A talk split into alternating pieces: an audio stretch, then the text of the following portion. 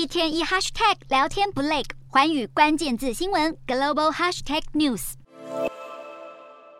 美股主要指数九号开盘气势如虹，特斯拉股价一度飙升超过百分之九，引领非必需消费类股冲高，延续上周五以来的反弹走势。辉达推动半导体类股劲扬，区块链概念股随比特币走升。不过联准会官员持续坚守鹰派立场，暗示终点利率可能超过百分之五之后，能源和医疗保健类股承压，道琼标普指数回吐先前涨幅。美股四大指数有涨有跌，道琼指数下跌一百一十二点九六点，收三万三千五百一一十七点六五点，纳斯达克上扬六十六点三六点，收一万零六百三十五点六五点，标普五百小跌二点九九点，收三千八百九十二点零九点，非指数上涨五十点六五点，收两千六百八十六点七五点。欧洲股市方面收盘扬升，这是因为市场期盼中国经济将随着新冠疫情管制措施的放宽而反弹，还有美国联准会会因为通膨率放缓停止升息。欧洲三大股市全数收高，英国股市上涨二十五点四五点，收七千七百二十四点九四点。